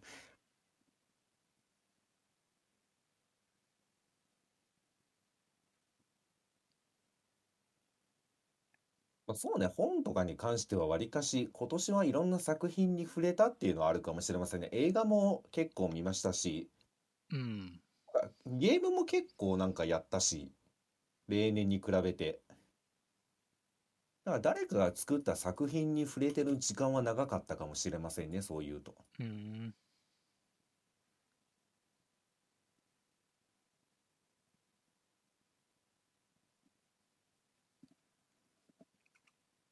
いやでも私もね、映画に関してもね、絶対どっかで折れると思ってましたけどね。映画自体は好きなんですようね。ん。ただやっぱりね、やっぱ一本見るための時間というか、うーん、な、うーん、いや、もう飽き性なんでやっぱり飽きるんですよね。なんか映画だけ見てると。映画ってものに飽きるんですよね。そうなんだ。うん、なんか映画いっぱい見てて、なんか映画はもういいかなってなってしまうんですけど、うん。まあ、なんでしょうね。でもこれって多分、あれなんですよね。まあ映画見始めたじゃないですか。去年ぐらいからか。なんか結構本棚とか作ってうん。映画見て記録残してみたいな。うん。正直ね、始めた当初ね、映画好きなんですけど、その、なんて言ったらいいんだろう。好きな映画があるっていうだけで、うん。別に映画っていうその大きな国に対しては多分興味なかったんですよね。ほたまに見に行くものが、まあ、言ってしまったら面白かったから映画が、この、この映画が好きだったんですよね、どっちかというと。う。うん。で、まあ言ってしまったら映画ってものに興味を持ちたいなと思ったわけなんですよね。うん。で、調べたらもう結局のところ、あの、どうしても興味を持てないんだったら、うん。とりあえずがむしゃらに数見ろって書いてあって、まあこれ何に関してもそうなんですけど、うん。とにかくもうがむしゃらに数やってみたらっていう。っていうので、まあこの2年ぐらい数、もうとりあえずもう数だけやろうかなと思ってやってきたんで、まあその結果でもやっぱり面白いと思えるようになりましたね。まあ、そうなんだ。習、習慣化というか、まあこれ多分運動の習慣化と一緒なんだなと思いましたわ。うん。結局なんとなく思いつきでやるよりももうとりあえず数やっときゃそれで興味持てるやろうって思っまあある意味開き直ってやってきたからまあ去年今年とかなり映画見ましたねうん。まあ、実際、映画はね、ある程度数見ないと、あの、変な映画をね、見れないですから。まあねあの、い初めて見る映画が変な映画だと、うん 多分続かないですから。まあ続きませんいろねんなこう、方向性をね、知って、多少ね、こう、ゆとり、心のゆとりがないと、うんうんその変な映画を受け入れるね、土壌がないと、う んそういう意味ではね、まあ、数を見ないとね、まあそうですねそれを受け入れる感じがね、難しいですから。うんまあ考え方変わりましたね。もともとなんか、そのやっぱり一本一本に時間取られてしまうんで、うん。いいものばっかり見ようと思ってたんですよね。ああ、なるほどね。まあ言ってしまったらいいものを見ようと思ってたんですけうど、ん。そんなことやっててもどうせ続かなかったんで、それだったらもうがむしゃらに数でよかったなと思いましたわ。本当に今。まあそうなんだよ。最初、その、多分みんな映画見るときってやっぱ外したくないんですよね。そう。どうせ見るんだったらね、うんいいもの、外したくない、は当たりのものを見たいってなってたんですけど。でもそれやるとね、あの、見る映画まず決めるのに体力使うんですよ。で、結局いいやってなっちゃう。うんだったらもうなんか、ペッて開いて目の前にあったもん、これ、これでいいやっていうぐらいで、言っとく方がね、やっぱりその、始めるまでが気が楽だなと思いましたもん。うん、だしまあ、いいって言われても自分がいいと感じるかはまた違うからね。そうなんですよ。そうそう。結局、そこのね、好みが出ますから。うん。どんなにこう、事前情報で襟好みしても、当たるとも限らないですからね。それはそうなんですうんよ。まあ、それでもいいやってなるのはある程度数見ないとね、うん。そうはなんないというか、一級入魂に なっちゃいますからね。そうなんですよね。いいものを探さないとになってしまうんうん。で、そうなってしまうと、もうそれがめんどくさいですからね。うんうんだから、まあ、心がけたのはう、んまあ、一覧よく見るじゃないですか。Amazon プライムとか Netflix で。うんちょっとでも面白そうと思ったら再生を押すんですよ。うんうんまあ、それでいいやっていう。その結果、やばいのもありましたけど、それはそれでいいかっていう。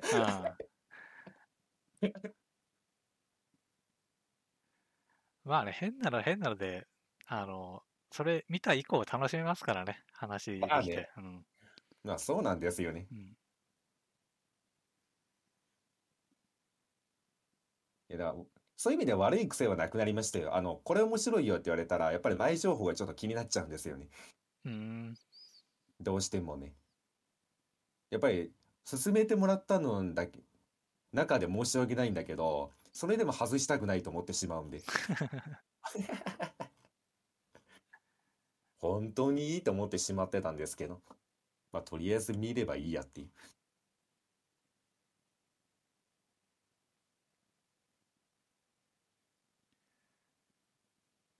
まあそういう意味で言うと今年は本当に映画に関してはね、もういろいろありましたよ。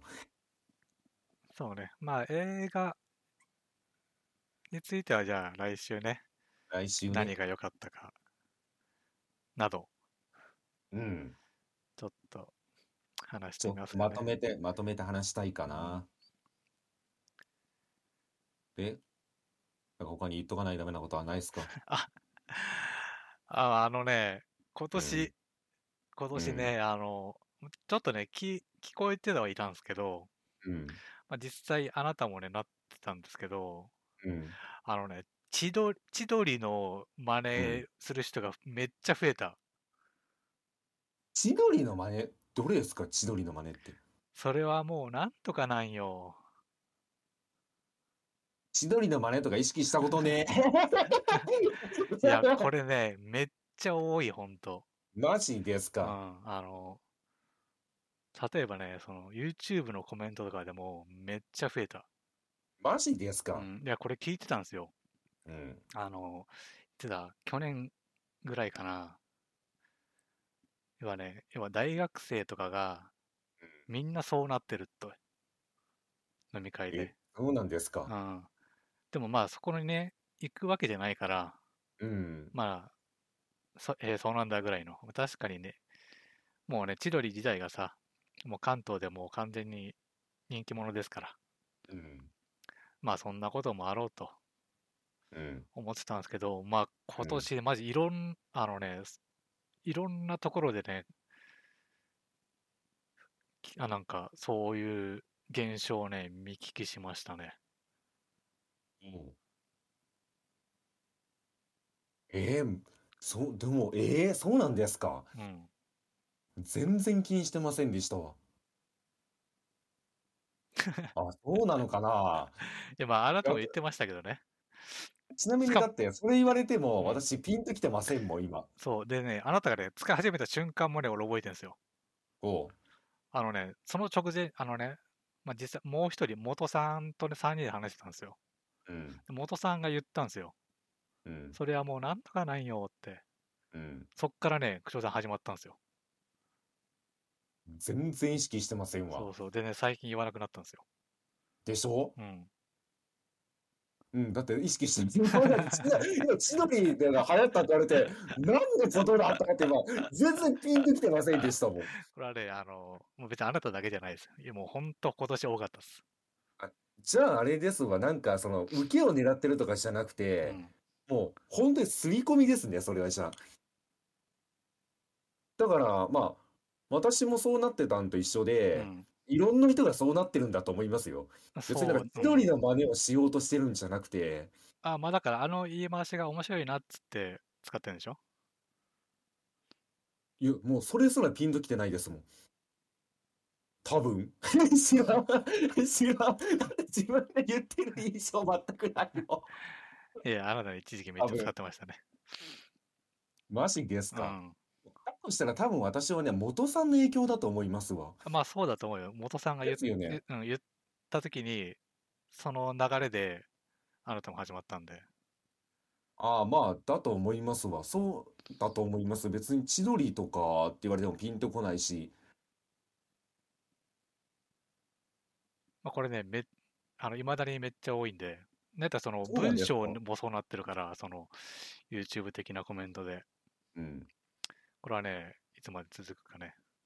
いやー。いや、いつまでっていうか多分気づきませんよ。あの、いや、ええそれは全く知りませんでしたわ。元さんにも、じゃあ聞いてみたいな。あれ、千鳥なんすか？ってね。なんか元さんの言い回しって基本的に結構独特だから真似しがちだったんですけど、千鳥だったのかなまあ、元さんもそのだ誰かが言ってるのを聞いたのかもしれないし、まあ、結構ね、その相席食堂で、まあそういう言い回しをしますから、割とその特徴的な感じでね。まあそういうのが好きだったら、まあ知らず知らずのうちに、真似ちゃってるみたいなね汚染されてましたか？うん。汚染されてました？ことはあるんじゃないですかね。ええ私、まあ言う、言う人がやって、まあ確かにその、なんだろうね、漢字自体は面白いじゃない。まあ千鳥のそれが面白いんだから、だからね、まあだから、俺らの時代で言うと、三村ツッコミみたいなもんですよ。なんとかかよみたいなね。うん。それが、こう、みんな言ってたみたいなもんですから。気をつけろ。いつの間にか、共有されていた。そう。それからちょうどそう去年き、なんか増えてるって聞いてて、今年マジでお汚染されてた世界が。日本 日本が千鳥に汚染されてたから、あすごいなと思って。ええいや、全然その話は知りませんわ。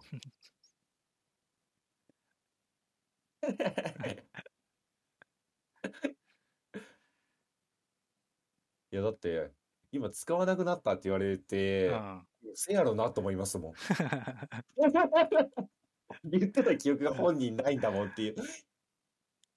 えええ、どうしよう。え、ラジオ第1回が使ってませんかね大丈夫かないや、でもどっかで多分ね、あると思うよ。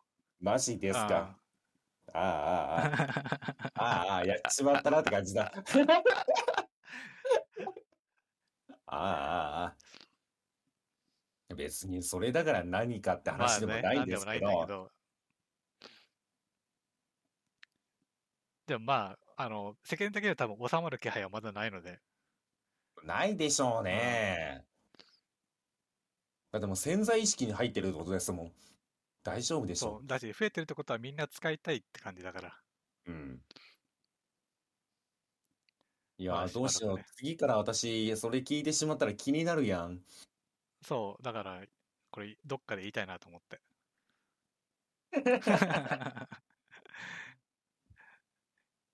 あの、ちなみに私はう、ん、あの、聞いてしまうとマジで影響を受けやすいんで、うん。まあ、極力使わないようにしてもらってもよろしいか？ちげえさんがそれ使うと思えないけど。ああ、そうそう。俺はだってそれを聞いて、一番最初に聞いたから、その、去年ね。うん。だからつ、もう、使わないようにはしてるよね。もともと別に使ってないけど、そその、その流れには乗らないって思ってるから、えっと、どうします？ふとした時に使ってしまってへこむ可能性ありますよ。メンタルがいくかもしれませんよ。いや、だあのね、使ってないはず、一回も。マジですか。うんそんな固い意志を持ってるんですか固い意志を持ってる。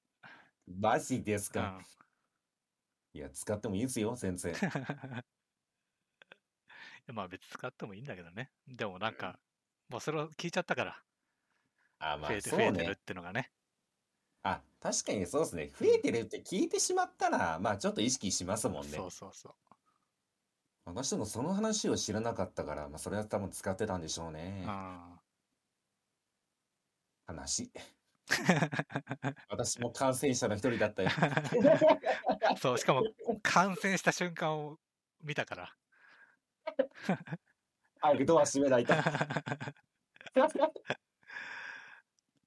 いや、じゃあ私、元さんに噛まれてんだけど、そうそちょっと勘弁してよ、元さん。へえ。そんなゾンビ化現象が。う。うん。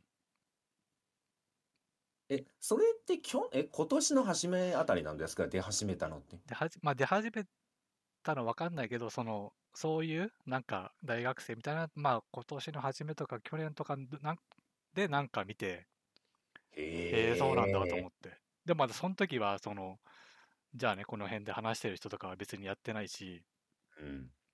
あの、別にその昼間見てるね、なんか配信とかのコメントも別にそうじゃなかったのよ。でもまあ、最近、うんコメントそのなんとかなのよ多いね。それはもうなんとかなんよ。ああ、確かに言われてみたらそうかも。その、それはもう何々なんよっていうのをいっぱい見るようになったかも。うん。うん文字、文字まで来るとは思わんかったけどね。もしまで来てますね。てか、お茶さんめっちゃ使ってますわ。言われてみればお茶さんめっちゃ使ってますわ。まあこれさ、言い方も含めてあるじゃん。そのね。文字、うん文字まで来るかと思ったけど、まあ、使ってるやつ近くにおったか。言いますね。てかむしろ文字の方が多いかもそれで言うと。私だってその、喋りであんまり聞いたことを、まあ、意識してなかったってのもあるんですけど、ないんで、多分、チャットとかツイッターの方が多いんじゃないですかね、それ。あーまあツイッター多いだろうね。ねえ。じゃあ、今回のラジオのやつもちゃんとその絵でつぶやいておいてくださいね。う んそうね。あの、カテゴリーごとに書くときに、ね、い一個だけ最後ね。うん。今年はもう千鳥語ないよって。千鳥五段よって言ってね。千鳥にこびていこう。クリスマススペシャル千鳥にこびていこう。なんかうまい言い回しがあったらね、面白いんですけど、うんもう何々ないよっていうので、バシッと締めてもらいましょう。うんじいさんに。はいはい。私には無理。ええ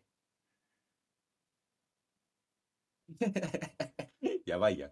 今年のクリスマスの締めが千鳥ってやばない。まあね、これを聞いた人は、もう気になる。気になってしまいますあー気ね。になる。あお前言ってるわって思っちゃうよ。多分誰か使ってるのを見たらね。だし自分はもう使いづらくなるし、使ってたら。確かに。うんだ指摘されたらもう使えませんよね。使えないね。だってよくあるじゃないですか。別に意識してなかったのに、うんそれ誰々さんのじゃんって言われたら使いにくくなるじゃないですか。そうね。お前しかも、千鳥のだからね。そう、千鳥のだからねって言って。言われ。あー、怖っ。次から気をつけよう。気づいたら横に感染者がいるかもしれないから。まあ言うたらさ、あの、ほら、滑ってるみたいなのもさ、ね、まっちゃんが言い出したやつでしょ？まあらしいですね。うん。その辺はもう、特にもうね、何の疑いもなく、普通に使ってますから、もうそんなこともありますよ。うーん。いやー、これ、聞いてよかったのかな今聞かない方がよかったのかな これからちょっと気になってしまうわ、これ。あーいや、気になると思うよ。うん。俺はいつ言おうかなってずっと思ってたもん。言ってくださいよ。いや、でもね、なんかこう、流れがあるから。いや、私、完全に気づかず感知しちゃったよ。そうね、もう、少あ、なんか最近使わないなと思ってたから。少々がダメまま感知しちゃったよ。いやー、でもやっぱり面白い言い回しとかって、まあそのテレビ発信になるんですけどう、ん。感染力高いんで、そうね。もしかしたらまた私の周りで使うやつが出てきたら、私もね、感染する可能性はありますね。で、いや、でも、この話聞いてるから、うん。素では疲れる。一回、素ではまその、飲み込んで、うん。まあ、それでもよしと。うん。誰も、あの、俺がいない場だったら、うん突っ。込む人いないだろうっつって。やだわー、めんどくさいわー。俺がいたら、あ、あーって思われるだろうから、多分使いづらいんだろうけど、やりづらいし、もう嫌なのがさ、マジで無意識で言ってしまった時に、後でちょっと後悔するやつが嫌だよ。マジで無意識で言ってしまった時に、あってき自分の中で気づきがあった時が多分一番やばいんだろうなと思ってますもん、今。うん、いや、あるよ。やめてほしいわ。もう、じゃあ次ちゃんと元さんに指摘してあげてくださいよ。まあね、その流れがありますから。いやいやいや、長い。もういいから、流れ。いやいやいや。なんなの、流れって。いや、いやその小さが流れ待ってる間、感染者一生スリップダメージ受けてますからね。流れ断ち切ってもらわないと。勇気を出してもらわないと、そっち側が。いや、でも絶対にこれね、断言しますけど、うん。元さんも意識してないと思いますよ、多分。ああ、まあそう、まあ、意識してないかどうかわからないけど、面白いと思って使ってるんでしょうね。しかもそれが多分ね、千鳥発信だと思ってないですよ。どうだろうね。まあ、元さん割とその辺、見そうだから、知ってる可能性もあると思うし。違うな。元さんも最近もう YouTuber と VTuber しか見てないというかあ、そうなんだ。きっとあれなんですよ。あ VTuber、YouTuber とコメントなんかあね。なるほどね。言ってるやつ、千鳥を真似して言ってるやつを聞いて感染聞いしたんだ。てみて、聞いてみて感染した可能二次性がある。感染、二次感染ね。そう。しかもデジタルで感染してますからね。あそっちの可能性が多分高いと思いますあ、よ。ああ、なるほどね。まあ、こんだけね、世間に広まるってことは、まあ、二次感染、二次感染、三次感染です、大体は。まあ、そうですよ、うんきっと。あ、そうかもしれない。だって、その YouTube とかよく見てるって言ったら、お茶さんが一番感染してますもん。やっぱりね、あそこがダメかもしれない。あのあ、クラスターかもしれない。ああ、確かに。VTuber がクラスターになってますか。クラスターになってる可能性がある。いや、その話めっちゃ面白いですね。全然知りませんでしたわ。へーって感じ、本当に。今、へーって感じになってますもん。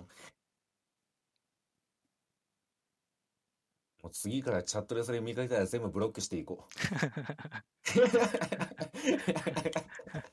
それはもう千鳥なんよって言ってあげたらいいですよ。左いやいやいやいや。いやいや、知らない方が幸せってことは私今はね、痛感してますから。いやー、そう考えるとやっぱり社会現象なんだ、千鳥。ああ、まあね、もう完全に、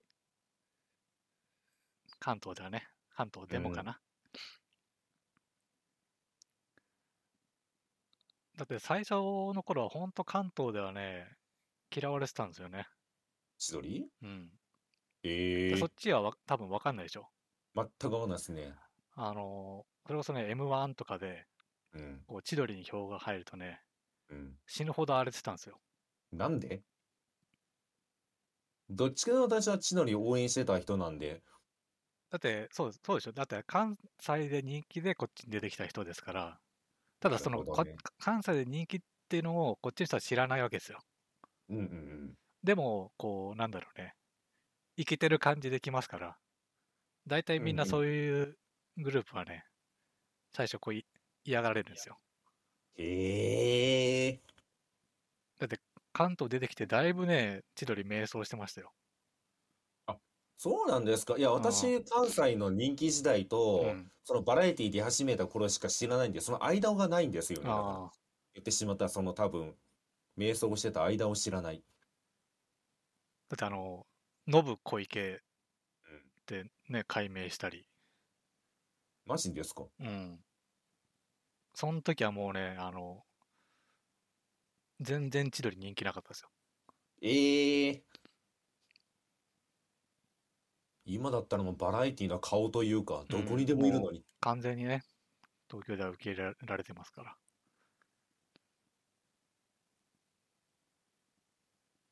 そうなんですよね。その東京に出て行ったね、お笑い芸人さんたち、こっちで人気でね、そっちに出てた人たちのその、瞑想時代ってあんまり本当にこっちで見えてこないんですようーね。ん。どうしても見えない。だからもちろんその追ってないっていうのもあるんだと思うんですけどう、ん。多分そっちよりは見えてませんね。うーん。え、で、やっぱり関西番組で人気でバラエティ出てたけど、あ、見なくなったなってなってし、あだからなんか結局、まあそっちで人気が出てって話なんですけあ、ど、うん。なんか、あ、見なくなってしまったなで終わってしまいますね。うーん。かまいたちとかもそうなんだ。あ、そうかもしれません。なんかやっぱりその空白の期間がある。私の中でも。そう、かまいたちもね、あの、濱家の方がね、割と迷走してましたね。ええや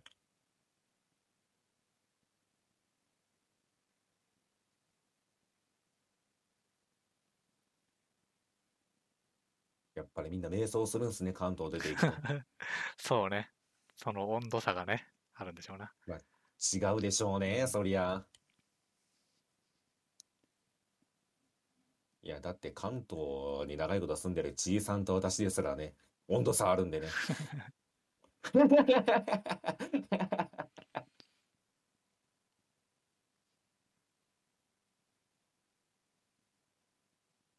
関東の冷たい、人間はね、冷たいで有名なんで。しかもね、まあ、なんかよそから来た感じがね、がそうでしょう大体ね。東京の人もよそから来てるのにね、まあ、俺もそうだし。確かに。確かに。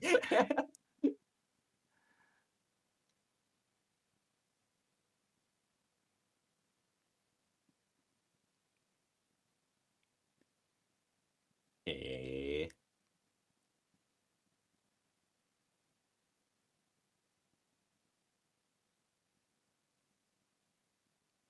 じゃあ他にも最近なんか流行ってる言い回しとかあんのかなと思ってしまったな、今。あ他また探してみはわかんないな。でも、まあ圧倒的にその千鳥、そのどっても、うん。なんとかなんじゃとか、うん。ノブと、えっと、大悟のね、それぞれのうん言い回しが今、ブーム来てますブーム来てますね。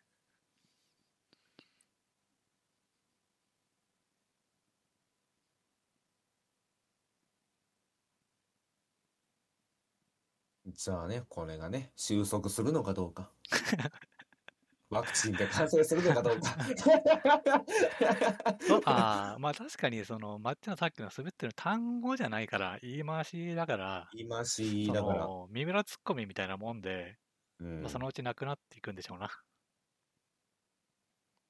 ああ、でも、逆にどうなんでしょうね。なんかその、言い回し、まあ、ボキャブラリーの一つとして根付いてしまう可能性はありますよね。うん、まあ、単そうね。たまに使うぐらいになるんじゃない？だって、三村ツッコミもたまに聞くでしょ。いや、聞け、聞く、うん。なんとかかよっ。聞くして聞くしう、ん使うし。だから多分そういう感じになるんだろうな。もそうね。で、もう当た聞いて、り前のうんそうね。聞いても、ああ、なんか三村ツッコミだなとも別に思わないというか。う、うん。でもそんなに頻繁にはね、聞かないみたいなね。うんうんうん。ぐらいの立ち位置に、まあ、言うて、三浦津君も、20、20年ぐらい経つのか。まあ、そんぐらい経っちゃそりゃそんなもんか。まあそんなもんでしょう。うんえ、何々かよってあのツッコミ、井村ツッコミって呼ばれてたんですか？そうそう。もともとそれは知りませんわ。あ、そうなんだ。それを知らない。だって今普通に使いますもん、みんな。だからまあそれぐらい当たり前のものになってしまってるし、うーん。まあみんなが使うなんかそのツッコミとかの、まあそのバリエーションの一つに入ってますよね、もうーん、そうなんだ。う。うん。特に関西だともう普通にみんな使ってますよ。関西の人が使うの？でもなんか、なんとかかよって言わなくない？関西の人って。違うんですよ。あのだから関西での人が何々かよって言うから面白いんですよ。なるほどね。そう。あちょっとそのなんでしょうね。あ、突っ込んでますよ、みたいなね。そうそうそう。言いま、言い回しじゃないけど、そのいつも聞かない。流れっていうので、やっぱり面白いボキャブラリーというか。レパートじリーの一つになるなるほどね。じゃあ、すごいね。それはそれですごいね。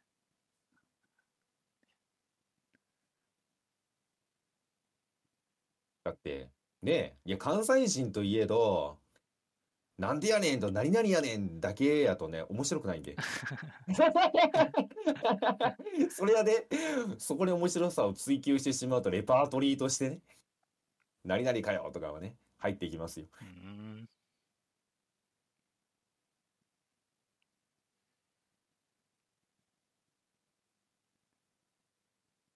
だから、気をつけてくださいね。これが本当に何々かよみたいな感じで、一般で浸透してくると、ちいさんも何も感じずに千鳥になってる可能性ありますから。何も感じることなく千鳥になってる可能性ありますから。い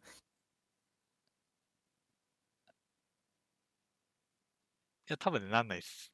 なんないですか？いえ、そこは固くなり大丈夫なんだ。あまあね、だって今回言ってないんだから、ないでしょうん。まあ、三浦ツッコミはね、ありますよ。別に。うん言ってないかって言ったら言ってたこともあるだろだろうし、うん。別に、あとサマーズ好きだし。でしょうね。でしょうね。でもまあ、そうね。まあ、あと、ほら、なんとか会話はさ、別にこう、こっちの言葉としては別に変じゃないじゃん。まあおかしくはないですよねそう。そう。ただほら、なんとか南陽はちょっと、あれか、岡山だっけ？岡山かな？岡その山なんか地方面ですよねちょっと、方言感がね、違いすぎるから、まあ、やってる感が出ちゃうじゃん。うん。だからね、あの、使わないと思います。ええ 使わないと思いますけど。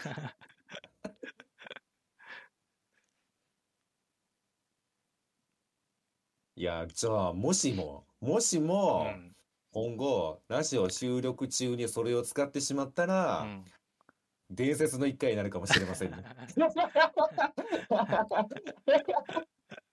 まあ、でも死ぬほどこう、揚げ足取り取られてもいいですよ、それは。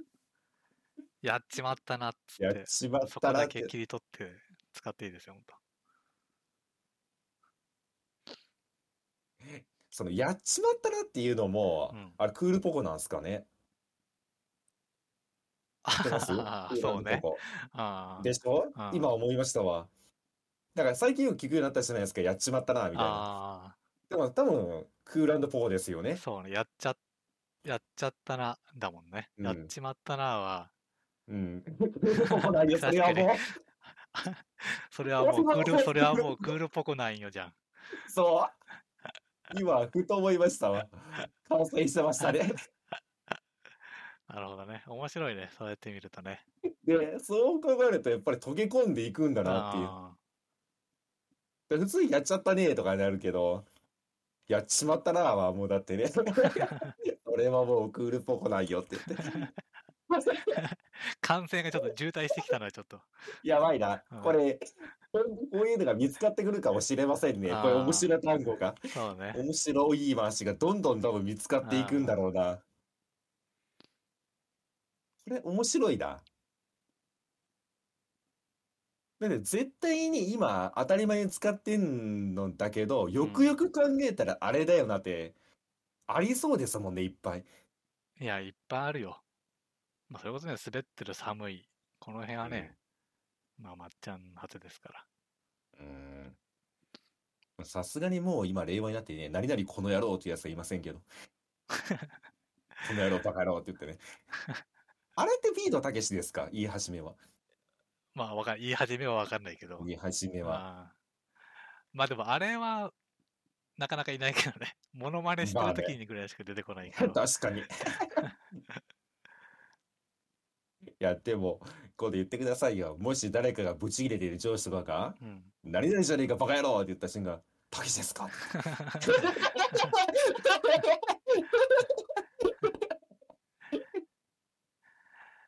ダメだ、笑ってしまうかもしれない。気をつけよう。さすがに気をつけよう。ふとそういう気づいた瞬間、ちょっと感動してしまうかもしれんから気をつけよう。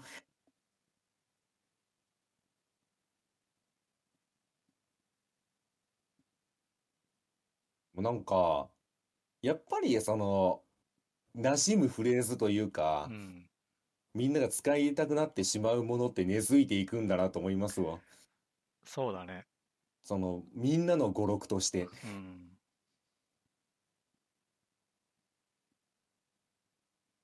生み出していきましょう。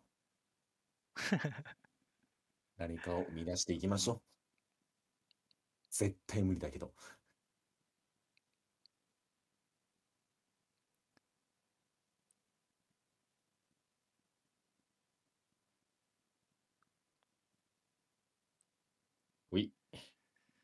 じゃあ、まあそんな感じですかね。そんな感じかな。結局クリスマスなんも関係なかったけど。まあね、最初はサンドさんの話をしたぐらいで。一応サンタさんの話はした。触れといたんで。